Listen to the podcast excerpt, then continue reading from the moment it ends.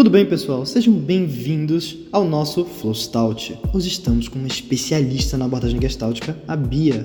E aí, gente? E para começar, primeiramente, explica pra gente, Bia, como você explicaria a psicologia da Gestalt e como é que isso é diferente da Gestalt? Sabiam, a psicologia da Gestalt, tal como já anunciado por Ruben, afirma que a nossa percepção se organiza pelo princípio de figura e fundo. Percebemos totalidades e, dependendo das circunstâncias, algo se destaca, tornando-se mais proeminente, fica em primeiro plano o fundo. A figura, enquanto restante, permanece em segundo plano. Elas integram o que chamamos de gestalt, configuração ou totalidade. Não se pode falar numa gestalt sem, sem considerar figura e fundo. Apenas a figura não constitui uma gestalt, uma configuração. Elas não são fixas nem estáticas. Se modificam, são reversíveis e podem se alternar conforme as circunstâncias. Trata-se de um processo contínuo de formação e destruição da gestaltem. Por exemplo, duas faces que formam um cálice. Mas por que, que essa percepção é tão importante para a psicologia clínica na Gestalt? Bem, no trabalho clínico em gestalt terapia, deve-se observar que nem, nem o terapeuta nem o cliente se dão conta de tudo que integra o fundo. Eles podem perceber partes do fundo e ainda não percebem a, to a totalidade do que está lá.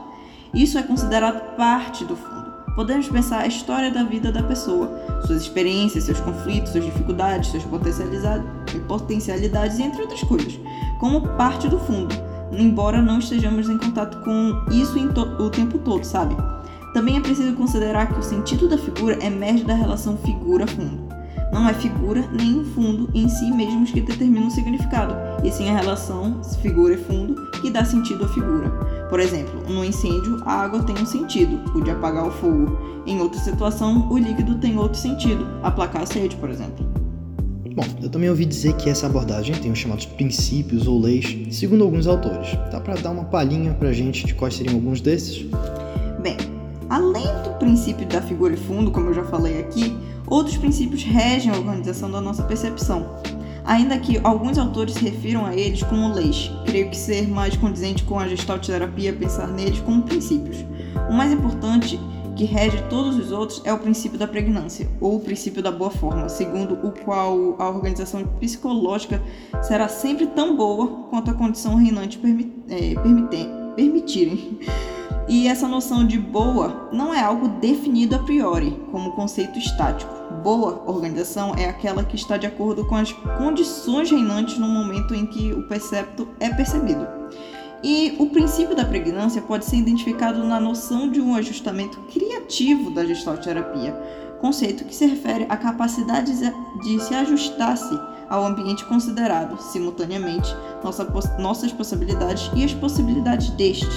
Neste, e nesse sentido que o ajuste é tão bom quanto as condições da pessoa e do ambiente permi permitem, sabe?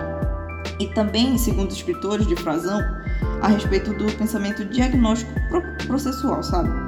A maneira de compreender o funcionamento não saudável. E também a gente tem o princípio da, da proximidade, como é que são coisas que estão próximas uma das outras, são percebidas como pertencentes a um mesmo, a um mesmo agrupamento. E também tem o princípio da simetria. Tendemos a perceber objetos como simétricos a partir do centro.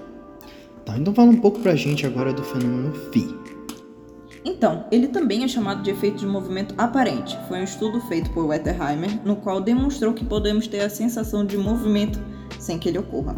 Projetou sobre uma tela dois pontos de luz que se acendiam e apagavam num curto intervalo é, de um curto intervalo entre cada uma das luzes. E observou que a percepção era que de um ponto se movendo na tela, sabe? No entanto, tratava-se de uma rápida sucessão de movimentos de luz acesa e apagada como se pode observar nos anúncios de neon, sabe? Ou os enfeites, eh, enfeites de árvore de Natal.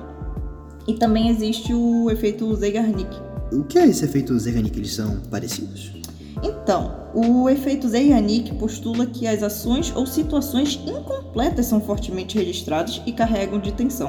E assim que houver uma oportunidade, o indivíduo buscará aliviá-la. Afirma também que as situações inacabadas ou já estavam bem abertas, sabe? Serão mais facilmente lembradas do que as acabadas de Stalten fechadas.